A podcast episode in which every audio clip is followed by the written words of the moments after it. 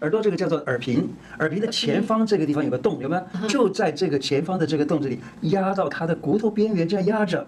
你就会觉得口中有生津液的感觉，而且会觉得哎，好像刚刚才吃饱似的。这样子你就可以少吃或不吃了。那女生的话要吃这个食物，怕吃多了，我们可以事先饭前十五分钟先把它按一按。按你的请跳不能的先按，因为就是在吃之前你就先按了一下，按了以后你就觉得哎，我可以不要吃那么多。当然了，最好是不吃，这样的话你老公才省钱。